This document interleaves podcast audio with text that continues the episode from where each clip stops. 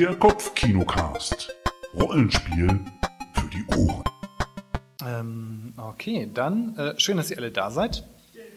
Und dann würde ich jetzt einfach mal kurz ähm, beginnen. Ich denke mal, am sinnvollsten ist das, wenn, ach, ich überlege gerade, ob ich vielleicht zur Aufnahme, wenn's, wenn wir das ja auch aufnehmen und unter Umständen ähm, als Podcast anbieten, dann sollte ich vielleicht nochmal kurz erklären, dass das hier die äh, Lesung von einer kleinen Geschichte der Videogames im äh, Jugendhaus Kronenberg ist. Und ähm, genau, dass äh, ich der Autor bin, Fabian Mauruschat. Ähm, genau, ich glaube, am besten fangen wir eigentlich mal mit dem Spiel an, das die 80er vielleicht nicht am meisten geprägt hat, aber ähm, vielleicht doch. Allein schon bei der Erwähnung des Namens Tetris spielten zahlreichen Köpfen der Generation 35 plus sofort eine Melodie. Es ist das russische Lied Korobaniki, das durch das Puzzlespiel unerwarteten Weltruhm erlang. Doch bis Tetris klang wie Tetris, vergingen einige Jahre. Angefangen hatte alles 1984. Der russische Programmierer Alexei Paschnitov sollte die Fähigkeiten des neuen sowjetischen Computers Elektronika 60 austesten. Also entwarf er ein Computerspiel. Inspiriert hatte ihn das analoge Puzzlespiel Pentomino. Das besteht auf zwölf einfachen Formen, die alle aus fünf Würfeln oder Quadraten zusammengesetzt sind. Die Herausforderung bei Pentomino besteht darin, aus den Spielsteinen unterschiedliche Formen zu legen. Für die digitale Umsetzung strich Paschitnov einen Baustein und nutzte stattdessen Tetraminos, also Bausteine aus vier Quadraten. Das reduzierte schon einmal die Zahl. Es gab nur noch fünf Steine plus zwei gespiegelte Versionen. Das von Paschitnov, habe ich den auch immer richtig geschrieben, gucke ich gerade. Ja, das von Paschitnov programmierte Spiel bestand darin, dass die Bausteine von oben herunterfielen und durch Drehen und seitliche Verschiebung am unteren Bildschirmrand zur vollständig gefüllten Reihe aufgeschichtet werden müssen. Wenn eine Reihe voll ist, dann verschwindet sie. Also im Grunde, glaube ich, kennt ja auch jeder dieses, äh, das Tetris-Prinzip. Jetzt war so, dass aufgrund der grafischen Beschränkungen des sowjetischen Spitzencomputers Elektronika 60 die erste Tetris-Version ähm, so wie andere frühe Spiele ASCII-Zeichen verwendet hat. Also gab, war dieser, der einzelne Block bestand jetzt nicht aus Pixeln, die diesen Block dargestellt haben, sondern aus eckigen Klammern. Trotz der einfachen Optik und der simplen Mechanik stellte Paschitov fest, Paschitnov fest, dass er mit dem Spielen einfach nicht aufhören konnte. Als das Spiel anderen zeigte, sprang dieses Tetris-Fieber über. Der 16-jährige Ferienjobber in der Abteilung ähm, bot dem bot Paschnitow an, eine Version mit bunter Grafik für den IBM-Computer zu programmieren. Und damit war Tetris endgültig so eine Art Dauerfeuer, äh, Dauerbrenner geworden. Es war wie ein Lauffeuer, zitiert CNN äh, Paschnitow. Auf jedem PC in der Sowjetunion lief Tetris. Den Namen Tetris hatte der Designer aus Tetraminos und Tennis, seinem Lieblingssport, zusammengesetzt. Tetris breitete sich sogar über die streng kontrollierten Ländergrenzen der sozialistischen Staatengemeinschaft hinweg aus. So ähm, erhielt 86 der Tetris-Finder ein Telex aus Ungarn. Der englisch-ungarische Geschäftsmann Robert Stein wollte das Puzzlegame im Westen vermarkten. Für Paschnitow versuchte, also er versuchte in seiner Antwort auf Englisch auszudrücken, dass er dazu bereit wäre und man sich gewiss einig werden könnte. Denn eines wusste Paschnitow auch, wenn er Geschäfte mit dem Westen mache, ohne sich abzusichern, dann könnte er im Gefängnis landen. Dummerweise verstand Stein die Antwort anders und verkaufte die Rechte an zwei Softwarefirmen weiter. Ähm, und kurz danach erhielt er dann selber ein Telex von der E-Log, der russischen Staatsfirma für Software, und diese Rechte seien gar nicht vergeben worden. Stein reiste sofort nach Moskau, aber die sowjetischen Rechteinhaber waren misstrauisch. Es kam zu keinem Vertrag und äh, Stein reiste wieder ab. Dummerweise war Tetris mittlerweile in England und Nordamerika zu einem großen kommerziellen Erfolg geworden. Das heißt also, ähm, dieses Spiel, ähm, bei dem äh, Stein hatte halt jede Menge Geld mit dem Spiel verdient, wo er die Rechte nicht wirklich dran hatte. Und ähm, das Ganze führt dann auch zu Verwirrungen, die bei der E-Log in Moskau ähm, nur unzureichend aufgelöst wurden. Denn die, diese Verhandlungen begannen erneut und ähm, Stein erhielt die Rechte für die PC-Version. PC und versprach seinen Geschäftspartnern im Westen aber auch bald die Rechte für Konsolen und Arcade-Maschinen im Sack zu haben. Und dieses Versprechen führte dann dazu, dass äh, nicht etwa die Firmen gesagt haben, wir freuen uns darauf, das endlich aufzumachen, sondern Atari und Sega begannen schon mit der Produktion von Tetris-Spielen.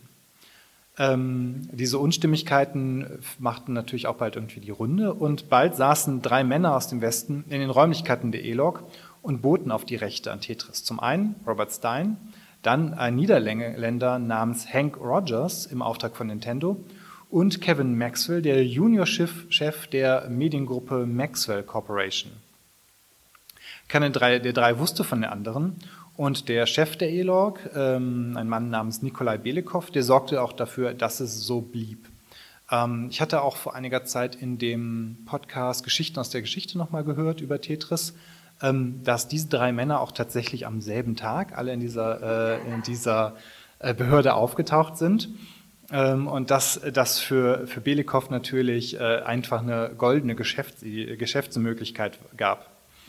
Denn als Rogers in der Reihe war, sollte er vor allem für den kommenden Game Boy die Tetris-Rechte sichern und erhielt dafür auch eine Aussage, äh, die Zusage der E-Log. Und dann zeigte Rogers Belikow auch ein Tetris-Modul von Nintendo, um einmal vorzuführen, wie das Spiel denn so in Japan ankam. Und das führte eigentlich eher dazu, dass Belikow sehr irritiert war, denn mit Nintendo gab es keinen Konsolenvertrag, also keinen Vertrag für die Konsolenrechte. Ähm, ähm, Rogers antwortete darauf, dass die Rechte doch äh, Nintendo von Tengen, einer anderen Firma, erhalten habe. Aber mit dieser Firma gab es auch keinen Vertrag. Und Belikow schlug also vor, dass Nintendo doch einfach mal ein Angebot machen sollte. Für Rogers erwies sich das Ganze als ein Glücksfall. Er kontaktierte sofort Nintendo und sicherte so der Firma die Rechte an Tetris für eigene Konsolen. Stein blieben nur Versionen für PC und Arcade-Maschinen und Maxwell, ähm, wir erinnern uns, der dritte Glücklose im Bunde, beharrte auf alten Absprachen. Sein Vater, der Medientycoon Robert Maxwell, versuchte noch Verbindungen zum UdSSR-Staatschef Michael Gorbatschow zu nutzen, aber die geballte Kaufkraft von Nintendo war dann doch das bessere Angebot. Die japanische Spielefirma hatte damit einen weiteren Welthit im Sortiment. Und über die Geschichte von Tetris auf dem Game Boy kennen wir ja, glaube ich, alle einigermaßen, dass das im Grunde eines der ähm, das, ich glaube, man nennt, sagt heute die Killer-App dazu, dass es einfach die Application ist, mit der dieses Gerät am meisten noch vertrieben wurde.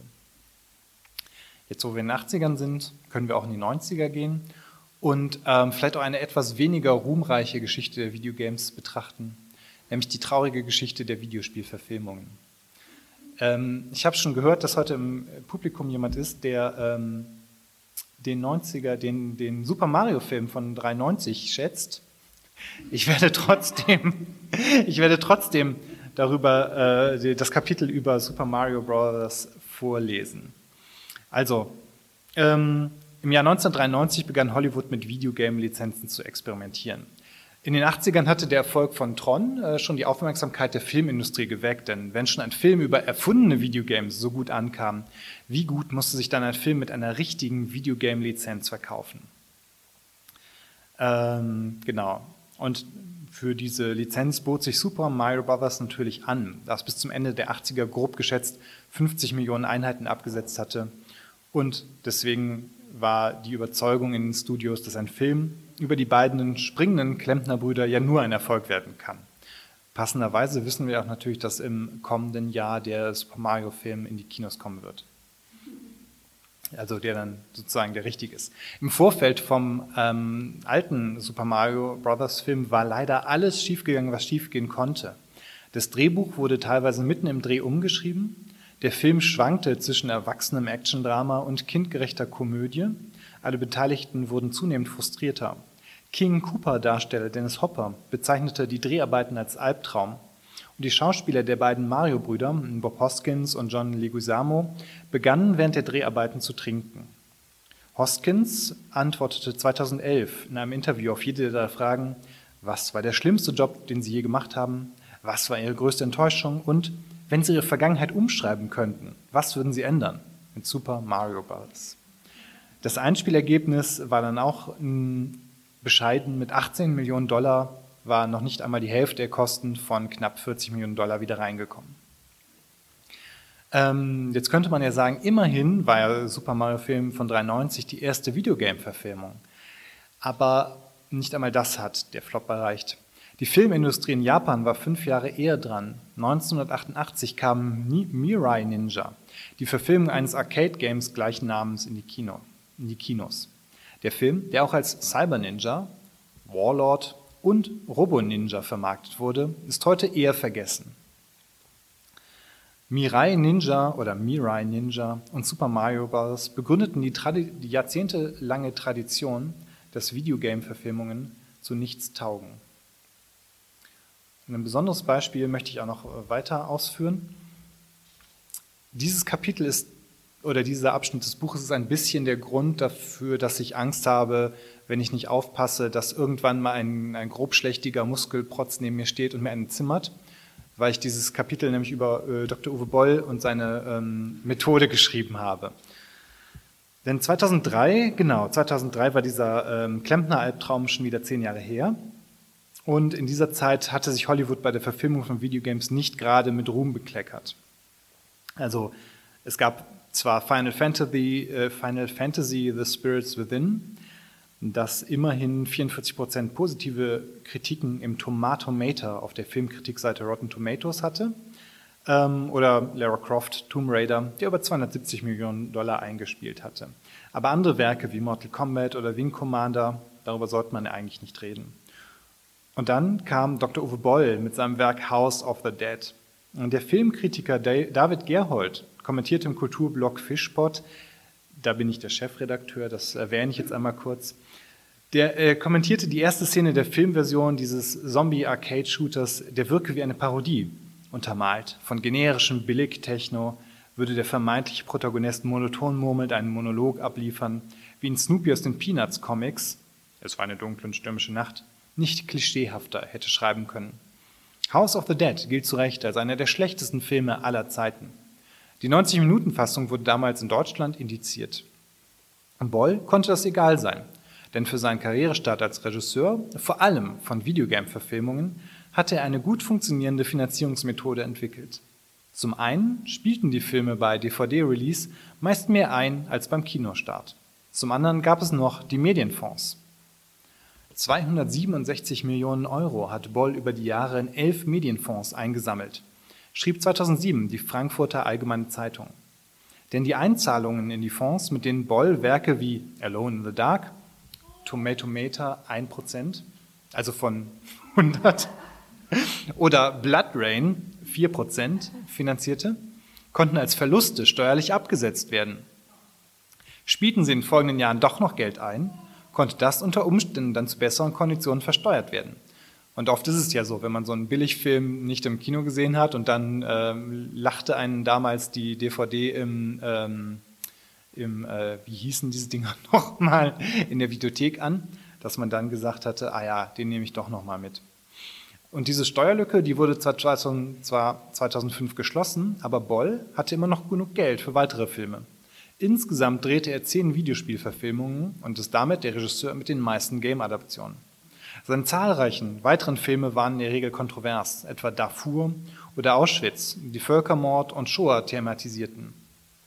Für einige Zeit zog sich Boll, der auch schon einmal öffentlichkeitswirksam Kritiker zum Boxkampf forderte und vermöbelte, vom Filmemachen zurück. 2021 fiel er erneut mit negativen Schlagzeilen auf, als er einen Film über das rassistische Attentat von Hanau drehte. Den habe ich auch noch nicht gesehen und ich weiß auch nicht, ob das eine gute Idee ist.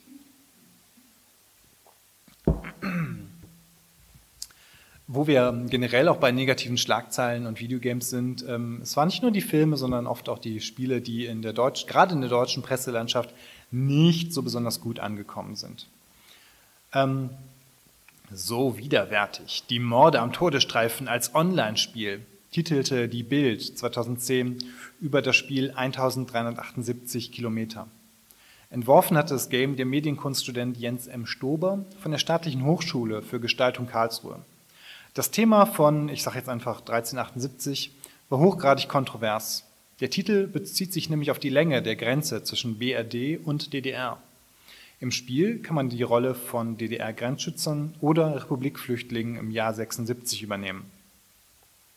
Erschießt man als Grenzer einen Flüchtling, landet man im Jahr 2000 vor Gericht. 1378 ist eine Mod äh, oder eine Modifikation von Half-Life 2 und basiert auf dem ähnlichen Mod Frontiers, der aber die EU-Außengrenzen thematisiert. Das Spiel 1378 löst einen Sturm der Entrüstung aus. Vor allem die Bild macht mit polemischen Schlagzeilen Stimmung gegen das Spiel. Stober erhielt Morddrohungen und schließlich ermittelte sogar die Staatsanwaltschaft Karlsruhe wegen des Verdachts auf Verharmlosung oder Verherrlichung von Gewalt und Verstößen gegen die Menschenwürde. 2011 wurde das Verfahren eingestellt. Für den Artikel in der Bild gab es eine Rüge vom Presserat, die allerdings nie in der Zeitung abgedruckt wurde. Heute gilt 1378 als ein wichtiger Beitrag zur Debatte, ob sich Videogames ernsthaft mit Geschichte auseinandersetzen können. In den Jahren nach dem Erscheinen wurde das Spiel auf zahlreichen Ausstellungen im In- und Ausland gezeigt. 2013 wurde es zu einem der besten deutschen Computerspiele der letzten 25 Jahre ernannt. Von der, Computer, von der Computerbild Spiele. Ähm die DDR im Videospiel ist ähm, gar nicht so ein Nischenthema, wie man vielleicht denkt. Ich habe hier eine kleine Liste auch zusammengestellt, ähm, äh, die im Jahr 2000 anfängt mit ähm, The Operative, Operative, No One Lives Forever. Ähm, das spielt nämlich in den 60ern und diese, die Protagonistin in diesem Shooter von 2000 ist die Agentin Kate Archer. Und eine der Missionen spielt in Ostberlin. Kate muss hier einen ostdeutschen Wissenschaftler namens Otto Schenker befreien. Dann gab es noch zwei so, ich sag mal, eher günstig produzierte Spiele, die das Ganze thematisiert haben. Das eine ist äh, 1982 Schwarzmarkt DDR, das ist ein Jump'n'Run wo man als Volkspolizist Paul Pummelmann Südfrüchte, Netzstrumpfhosen und andere Konsumgüter einsammelt, um sie auf dem Schwarzmarkt zu verhökern. Und dann gibt es noch NVA, Mission Vorwärts immer, wo man in die Rolle des NVA-Soldaten Hendrik schlüpft, der in diesem Race aus dem Jahr 2005 unterschiedliche Missionen bei einem Militärmanöver erledigen muss, um der Tochter seines Vorgesetzten schöne Augen zu machen. Dann haben wir noch Papers, Please, das zwar nicht in der DDR spielt, sondern im fiktiven Staat Astotska, aber die Parallelen sind eigentlich klar. Man spielt einen Grenzbeamten und muss sich entscheiden, ob man bei Republikflucht wegsieht oder die eigene Familie mit den Bonuszahlungen für vereitelte Fluchtversuche durchbringt. Dann ist noch etwas Interessantes aus äh, Japan. Das ist nämlich Schwarzes Marken, Crimson, Crimson Blood Emblem in dieser japanischen Visual Novel, das sind halt eher Spiele, die ähm, vielleicht eher, mh, hm, ich will nicht gerade, wie kann man die gut beschreiben, wenn ich vor allem auch selber noch nicht wirklich eins gespielt habe. Aber da geht es, glaube ich, genau, Bilder mit Text und man muss sich entscheiden, wie, ähm, wie sich der Protagonist oder die Protagonistin äh, weiterentscheidet. Und auf jeden Fall überfallen in dieser Visual Novel Aliens in den 70er Jahren die Erde und das Einzige, was sie aufhalten kann, ist die NVA Roboter-Schwadron Schwarzes Marken. Das Game basiert auch auf einer Reihe von illustrierten Romanen. Ähm, dann gibt es noch 2016 Jalopy. Das ist ein Road-Movie-Game, wo man als der junge äh, türk-deutsche Splat mit seinem Onkel Lütfi kurz nach dem Mauerfall von Ostberlin nach Istanbul fährt. Unterwegs muss man den Trabi am Laufen halten und kann mehr über die Familiengeschichte der beiden herausfinden. Dann ist noch eins, das ich ähm, auch selber gespielt hatte, All Walls Must Fall. Das ist das Berlin im Jahr 2089, äh, in dem der Kalte Krieg kein Ende gefunden hat. Als Kai, Agent der Zeitreiseorganisation Stasis, nicht Stasi, Stasis, muss man sich durch diverse Clubs bewegen, um ein Attentat nachträglich zu verhindern, das schon stattgefunden hat. Also es geht ja um Zeitreisen. Das ist ein rundenbasiertes Strategiespiel von 2017. Dann gab es noch Ostal Ostalgie, The Berlin Wall, das Spiel von Kremlin Games aus dem Jahr 2018, in dem man die äh, Führung der DDR nach dem Zusammenbruch der UdSSR übernimmt und entweder den Sozialismus reformieren kann, äh, genau, da kann man den Sozialismus reformieren, die, das eigene Regime stabilisieren und schließlich die Weltrevolution anführen. Dann gibt es ja noch eine, ähm, eine Mission ähm, Brick in the Wall im Call of Duty Black Ops Cold War. Das zeigt das historische Ostberlin der 80er recht authentisch, wobei das Spiel ähm, Black Ops Cold War ins, in die Kritik geriet, weil es rechte Verschwörungsmythen um den Ostblock bediente. Und dann ist noch ein Spiel, das noch nicht erschienen ist, The Berlin Wall von Pixels Interactive, das die Fluchtversuche aus Ostberlin thematisiert und wo man als Kopf einer Untergrundorganisation Fluchten planen und durchführen muss. Das ist also ein kurzer Ausflug in die DDR-Geschichte. Es gibt ähm, natürlich auch ähm, Computerspiele in der DDR. Da müsste ich einmal kurz gucken. Ähm, beziehungsweise ist das denn interessant oder wäre es interessanter, ich richte mich jetzt einfach mal ans Publikum, ähm, ja, und blätter dabei ein wenig. Äh, ja, ich hoffe, dass, äh, genau. Wollt ihr lieber was über die drei beliebten, beliebtesten Spiele der 90er hören oder über ähm, den einzigen Arcade-Automaten der DDR?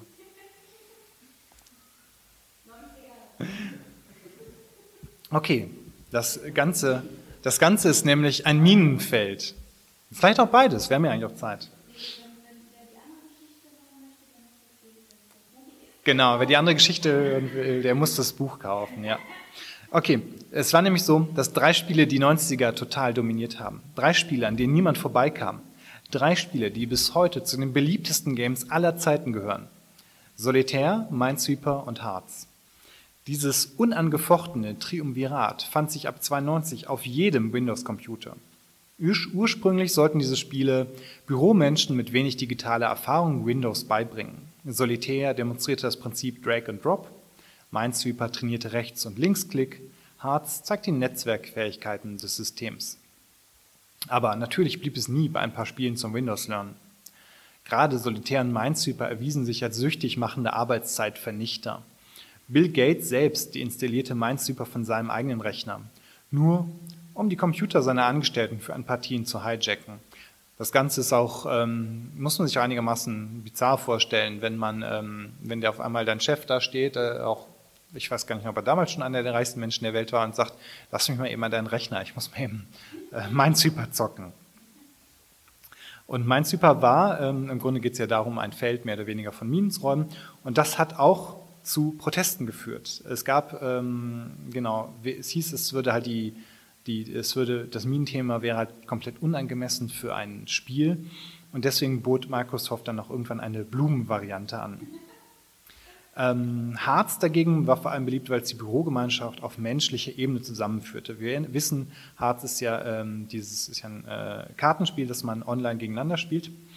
Und ähm, denn gegen den Computer macht die Umsetzung eines einfachen Kartenspiels nicht annähernd so viel Spaß gegen bis zu drei andere Menschen. Und Harz trennte auch die Spreu vom Weizen. Wer während der Arbeitszeit Solo zockte, also Minesweeper, der hatte Mumm.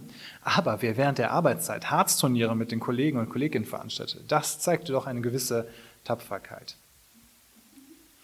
Solitär dagegen, das ist einfach die Digitalversion des guten alten Kartenspiels für eine Person, die es schon seit Jahrhunderten gab. Der Microsoft-Praktikant Wes Cherry programmierte es 1988, war aber auch wiederum inspiriert von einer Apple-Version. Cherrys Partnerin Leslie Coy designte die Rückseiten der Karten. Solitär blieb einige Monate in der Softwarebibliothek von Microsoft liegen, bis es als Ersatz für das eher langweilige Game Reversi in, Windows 3.0 implementiert wurde. Cherry, der da schon sein Praktikum abgeschlossen hatte, wurde gefragt, ob er nicht noch eben schnell die Bugs fixen könnte. Er würde auch einen neuen Computer dafür erhalten. Ähm, er sagte zu und machte sich an die Arbeit. Ähm, bald war dann Solitär auf allen Rechnern und es hieß äh, auch hier, dass äh, die Menschen von der Büroarbeit abbringen würde. Richtig belegen konnte das niemand, aber einige Firmen wie zum Beispiel Boeing ließen Solitär standardmäßig deinstallieren. Cherry selbst sagte einmal in einem Interview mit äh, B3TA, sein Solitär sei verantwortlich für die globale Rezession von 91-92.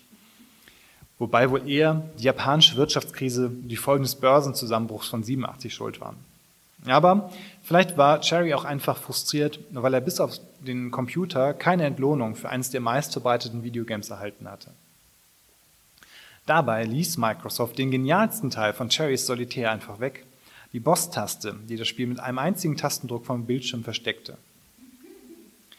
Eigentlich hat dieses Solo-Kartenspiel doch nur einen kleinen Ausweg aus dem grauen Büroalltag ermöglicht. Aber eben auch schlafende Wachhunde in zahlreichen Management-Ebenen, Management-Etagen geweckt. Denn ein auf effizient getrimmtes Betriebssystem, ausgerechnet einem simulierten Kartenspiel, also in alten Tagen nannte man sowas ja auch das Teufelsgebetbuch zu versehen, das konnte man schon als einen teuflischen Affront gegen das protestantische Arbeitsethos sehen. Für andere wiederum war und bleibt Solitär das einzige Game, das ihnen auf den Bildschirm kommt. Aber das liegt auch vielleicht daran, dass sie nie andere Spiele kennengelernt haben oder dass ihnen ein Spiel reicht. So erreichte West Cherry 2016 über Reddit die Danksagung einer Person mit Autismus, die täglich Solitär spielt, weil es sie beruhigt und weil andere Games zu viele Sinneseindrücke erzeugen. Der Dank schließt mit, ich bin so froh, dass es existiert. Ich würde sagen, wir können jetzt auch noch mal in die tiefe Vergangenheit gucken. Wie fing das alles an? Ähm, wie es anfängt, also das ist jetzt wobei in den 60ern gab es ja schon vorher Spiele auf Elektronengehirn. Es gab, ähm, es gab ähm, Solospiele im Kartenmodus. Es wurde auf ähm, gewissen Kathodenröhrengeräten gespielt, also auf sehr einfachen ähm, Vorläufern von Computern. Und das erste richtige Game, das also als Programm auf einem, in einem Computer lief, das war vermutlich Space War. Also 2000, wann, wo, ähm, genau, welches Jahr haben wir denn? Wo steige ich denn hier nochmal ein? 61, 1961. Ähm, all die Jahre zuvor waren es immer wieder Elektronengehirne an Universitäten, die zu Spielgeräten gemacht wurden. So erging es auch dem PDP-1, einem 120.000 Dollar teuren Großrechner, der einem Rudel Nerds am Massachusetts Institute of Technology, also dem MIT, in die Hände fiel. Okay, in die Hände fiel ist vielleicht etwas übertrieben und ein Rudel Nerds ist vielleicht nicht ganz fair. Der Tech Model Railroad Club am MIT war ein Studentenclub von Modelleisenbahnfans. Die Mitglieder liebten es, komplexe kleine Bahnnetze zu konstruieren. Sie liebten es auch, die teuren Computer ihrer Uni für alles zu benutzen, was ihnen Spaß machte und ihre Dozenten zur Weißglut trieb. Als sie davon hörten, dass ein Exemplar des PDP-1, also des Programmed Data Processors, ans MIT kommen sollte, bildete sich spontan ein Komitee aus ihrer Mitte. Drei Studenten namens Martin Gratz, Wayne Whittenham und Steve Russell überlegten sich, was sie mit diesem neuen Rechner alles anstellen könnten. Sie entschieden sich schließlich für ein Spiel. Whittenham schlug etwas mit Raumschiffen vor, die über den Bildschirm bewegt werden sollten. Denn natürlich waren also Club, alle von diesen nerdigen Clubmitgliedern Science-Fiction-Fans. Russell übernahm die Programmierung oder ähm, vielmehr versprach er sich, um die Programmierung zu kümmern. Denn lange Zeit geschah nichts, was für die Mitglieder des Clubs nicht hinnehmbar war. Slug Russell, also allein schon der Spitzname, der an ähm, eine Nacktschnecke äh, erinnern soll, also Slug, änderte sich in einer Doku des Computer History Museums, dass er acht Wochen deswegen zugetextet worden und dass ihm so, das so peinlich gewesen war, dass er dann doch noch den Code geschrieben hätte. Und tatsächlich war dann Space War fertig, oder hm, zumindest die erste Version. Ähm, denn das, genau, das Prinzip war, dass zwei Leute gegeneinander spielten. Jede Partei übernimmt die Steuerung eines Raumschiffs. Eines heißt Needle, also Nadel, das andere, das andere Wedge, also Keil. Und dementsprechend sehen die auch aus, wenn man sich das auf alten, ähm, ähm also auf Bildern oder Filmaufnahmen äh, anguckt. Jedes dieser Schiffe verfügt über ein begrenztes Waffenarsenal und Treibstoffvorräte. Und das Ziel ist es, das gegnerische Schiff zu zerstören. Natürlich kamen die Nerds aus dem Eisenbahnclub gleich mit eigenen Ideen an, um das Spiel zu verbessern. So hatten die Raumschiffe keine Massenträgheit, was ja sogar logisch ist. Im Weltall waren sie natürlich schwerelos. Einmal beschleunigt, hielt sie nichts auf. Also das heißt, diese Beschleunigung endete nicht. Ähm, aber das macht das Spielen von Space War unnötig kompliziert. Also schrieb das Clubmitglied Dan Edwards den Code für einen Stern in der Mitte des Spielfelds. Dieser Stern verfügt über eine eigene Schwerkraft, die Raumschiffe anzog und bei einer Kollision zerstörte. Wer aber geschickt war, konnte dieses Schwerkraftfeld nutzen, um dem eigenen Schiff wiederum Schwung zu verleihen. Ein anderer Kommilitone kam auf den Gedanken, eine Sternenkarte in den Hintergrund des Bildschirms zu legen. So konnte man besser die Geschwindigkeit des eigenen Raumschiffs einschätzen. Ein weiteres Clubmitglied baute einen, Contro einen, Controller, weil die Schalter des PDP ungünstig angebracht waren. Ich meine, natürlich war auch dieses für wissenschaftliche genutzte ähm, Elektronengehirn nicht dazu angelegt, dass man irgendwie schnell bestimmte Tasten miteinander drückt. Und schließlich hat dann noch jemand den Hyperspace-Knopf eingeführt. Den konnte man drücken, damit das eigene Raumschiff verschwand und an einer zufälligen Stelle des Bildschirms wieder auftauchte. Einmal pro Spiel. Die Clubmitglieder gaben Kopien des Spiels an andere Labore mit einem PDP-1 weiter. In anderen Forschungseinrichtungen arbeitete man an Versionen, die auf anderen Computern liefen. Und schließlich nutzte der Hersteller, Digital Equipment Corporation, das Spiel Space War, um seine Kunden von den Fähigkeiten des PDP-1 zu überzeugen. Und man sieht auch schon viele Grundlagen, ähm, viele Elemente moderner Videogames in diesem ersten Spiel.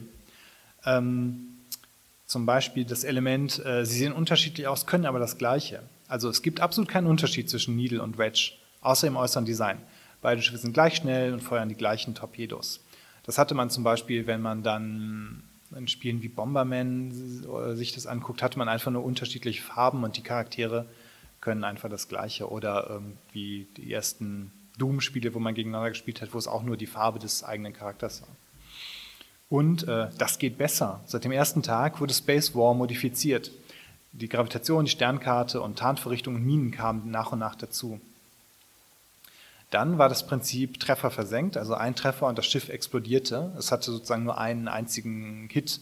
Das kennt man, das kannte selbst sogar Super Mario in späteren Zeiten. Dann ist der Raum gekrümmt. Fliegt man links aus dem Schirm, kommt man rechts wieder rein. Das kennt, kennt man dann später bei Pac-Man. Genau, Player versus Player, Space War funktioniert, Space War funktioniert nur zur Zeit. Und äh, dass äh, kein Plot auch kein Problem ist, hat Space War deutlich gezeigt, weil Space War hat eigentlich keine Story. Spielen lässt sich aber umso besser.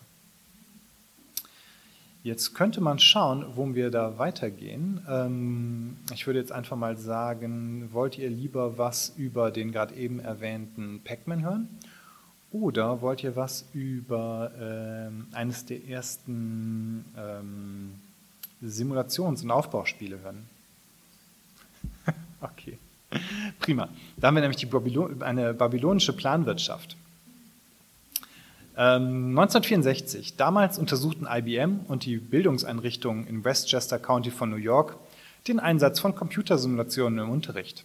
Für die Grundschullehrerin Mabel Addis war das eine willkommene Gelegenheit. Sie entwickelte die Simulation The Sumerian Game, also das sumerische Spiel. Die Idee dazu hatte sie, weil im Unterricht dieser Zeit Zivilisationen aus der Zeit vor den Griechen oft vernachlässigt wurden. Also widmete sie ihr pädagogisches Spiel der sumerischen Kultur auf dem Gebiet des heutigen Irak. In The Sumerian Game schlüpft man in die Rolle von drei aufeinander äh, folgenden Herrschern. Luduga dem ersten, Luduga dem zweiten und ähm, Luduga dem dritten, der Stadt Lagash im Jahr 3500 vor unserer Zeitrechnung. Beim Spielen erhält Luduga in Textform Informationen darüber, wie viel Getreide die Bauern erwirtschaftet haben, wie groß die Bevölkerung ist und wie groß das Ackerland. Jetzt muss man sich dafür entscheiden, wie viel Getreide zum Verzehr freigegeben, wie viel eingepflanzt und wie viel eingelagert wird. Der Computer berechnet dann, wie sich Ludugas Entscheidungen auf den weiteren Verlauf des Spiels auswirken. Außerdem können Katastrophen wie Überschwemmungen oder Feuer den Spielverlauf beeinflussen.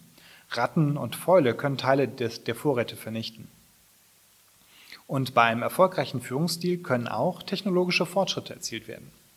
Nach der ersten Phase, unter Luduga dem ersten, spielt man die beiden folgenden Phasen unter den Nachfolgern. Wobei ich jetzt gar nicht geguckt habe, ob Luduga ein mh, hm, tatsächlich historischer Name ist und ob das ein weiblicher oder männlicher Name ist, aber das ähm, könnt ihr selber herausfinden. Insgesamt bot The Sumerian Game viele Elemente, die später in Titeln wie SimCity oder Civilization wieder auftauchten sei es die Herrscherrolle, das vorausschauende Planen oder Zufallsereignisse. Wir kennen das ja alle, wenn bei SimCity auf einmal irgendwie der, der das Alien auftaucht das, äh, oder das Erdbeben passiert und alles platt gemacht wird und man neu aufbauen muss. ähm, für all dieses wies The Sumerian Game den Weg. Außerdem war das Spiel für damalige Verhältnisse ähm, ausgesprochen multimedial. Der IBM-Rechner, der steuerte nämlich auch einen Drucker, einen Dia-Projektor, seit damals unerlässlich in jedem Schulraum, und einen Kassettenrekorder. Und das bedeutet nämlich, dass auch gesprochene Texte und Bilder zur Unterstützung des Spiels herangezogen wurden. Später landete das Spiel allerdings in den Archiven von IBM. Teilweise lebte The Sumerian Game allerdings weiter in Gestalt von Hammurabi. Dieses Spiel war eine rein textbasierte Wirtschaftssimulation, kam also ohne Bild und Ton aus. 68 schrieb es ein Programmierer als Demonstration für die neue Programmiersprache Focal und nannte es King of Sumeria. 73 wurde es auf die, Programmier, äh, auf die Programmiersprache Basic portiert und gelangt durch das Buch Basic Computerspiele an die Öffentlichkeit. Dabei passierte wohl auch der Schreibfehler, der den babylonischen König Hammurabi sein zweites M kostete. Den Erfolg reduzierte der Titel aber nicht. Hammurabi kann ordentlich rum und beeinflusste das Game Design der folgenden Jahrzehnte. Ein weiteres textbasiertes Geschichtsspiel ist The Oregon Trail von 71, das bis heute für seine etwas makabren Game-Over-Botschaften wie Du bist an der Ruhe gestorben bekannt ist. Das, Spiel, das Ziel des Spiels ist es, einen Pioniertrack über die Rocky Mountains ein, äh, anzuführen. Genau, gibt es sonst noch besondere Interessen? Ähm, ich habe auch einige Listen in diesem äh, ähm, äh, aufgeführt, gerade wenn es um die beliebtesten ähm, Computerspielhelden und Heldinnen geht, um ähm, bizarre Monster aus Videogames oder um, ähm, Hell oder um Gegner, die jeder hasst. Gibt es da eine besondere ähm, Tendenz? Gibt es etwas, was ihr hören wollt? Gegner, die jeder hasst. Ja, da muss ich einmal kurz ein bisschen blättern. Äh, das ist nämlich die Liste, habe ich gepackt an das Ende der 80er. Und da blätter ich nochmal ein bisschen weiter. Ah ja, genau. Mm, nee, das ist, das, ist, das ist die Liste mit den bizarren Monstern. Am Ende der 70er sind die zehn schlimmsten Gegner in Videogames. Da haben wir Mike Tyson, ja, der, der schlimmste Gegner in Punch-Out von 84 ist der ehemalige Schwergewichtsboxer und heutige Taubenzüchter Michael Gerard Mike Tyson. In diesem Spiel kann Iron Mike den Protagonisten Little Mac mit einem einzigen Schlag ausschalten und bietet kaum Chancen, eigene Schläge anzubringen. Immerhin beißt er dem Mac nicht in die Ohren. Apropos beißen, der weiße Hai im Game Jaws von 87 für das NES ähm, taucht der weiße Hai auf. Oh, das äh, unabsichtiges Wortspiel, Entschuldigung. Ah ja, das Mikro ist aus, aber ich glaube, wir können uns immer noch hören und ich glaube, es müsste ja immer noch weiter aufnehmen. Genau. Jetzt guckt kurz der David mal, check mal eben die Technik. Nimmt noch auf, ne? Okay. okay. Ähm, genau, 87 erschien Jaws für die NES und ist die Umsetzung von Steven Spielberg, Steven Spielbergs gleichnamigen Filmklassiker, der in Deutschland besser unter dem Titel Der weiße Hai bekannt ist. Nach Kämpfen gegen Quallen, Rochen und kleine Haie trifft man auf den titelgebenden Riesenhai und hat nur wenige Sekunden Zeit, ihn anzulocken und mit dem Boot tödlich zu treffen. M. Bison, der Bossgegner in Street Fighter 2 von 91, kennt die härtesten Moves und haut sie unbedarften Neulingen um die Ohren. Wer nach Psycho Crusher und Knee Press Nightmare noch stehen kann, den macht der Somersault Skull, Driver endgültig den Garaus. Den Namen M. Bison trägt übrigens im japanischen Original der Charakter Balrog, der ein wenig an Mike Tyson erinnert. Emerald Weapon Viele Gegner in japanischen Rollenspielen haben verdammt viele Hitpoints. Den Vogel schießt die Emerald Weapon aus Final Fantasy VII von 97 mit einer Million Trefferpunkten ab. Dazu kommt noch, dass man die Waffe innerhalb von 20 Minuten besiegen muss.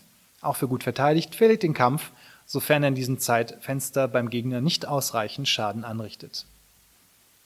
Psycho Mantis. Dieser gasmaskentragende Killer aus Metal Gear Solid von 1998 hat eine ganze zockende Generation verunsichert. Das Spiel liest nämlich den Speicher der Konsole aus, sodass Psycho Mantis aufzählt, welche Spiele die Person am Controller sonst schon gespielt hat. Im Kampf ahnt er zudem jede Bewegung voraus und ist unbesiegbar, bis man den Port des Controllers wechselt. Twin Rover. In Ocarina of Time von 98 muss, muss der Held Link die beiden Hexenzwillinge Kotake und Koume besiegen, die in der ersten deutschen Übersetzung den schönen Namen Killer-Omas mit Z tragen. Sie sind nur zu besiegen, wenn Kotakes Eisangriffe auf Koume und Koumes Feuerangriffe auf Kotake umgeleitet werden. Dann fusionieren allerdings beide zu einem noch stärkeren Gegner.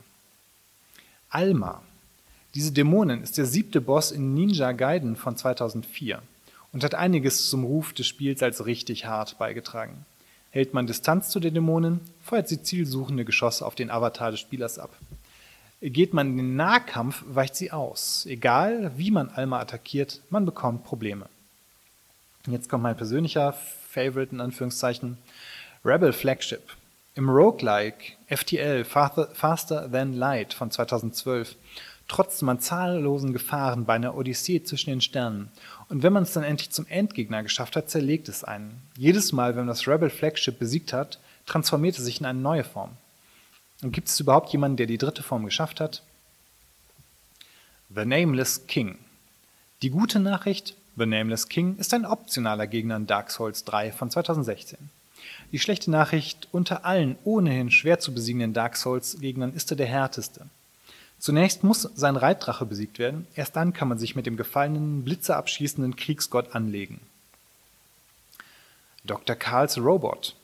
Im kunterbunten Retro-Zeichentrick-Shoot'em-Up-Game Cuphead von 2017 ist nichts ein Kinderspiel. Jedes Level ist ein Bossfight und im schwersten kämpft man gegen Dr. Karls Robot.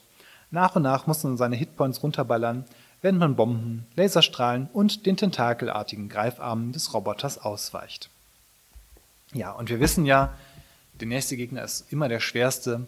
Das heißt, ähm, diese Liste ist natürlich äh, alles andere als komplett und ist wahrscheinlich auch für jeden etwas anders.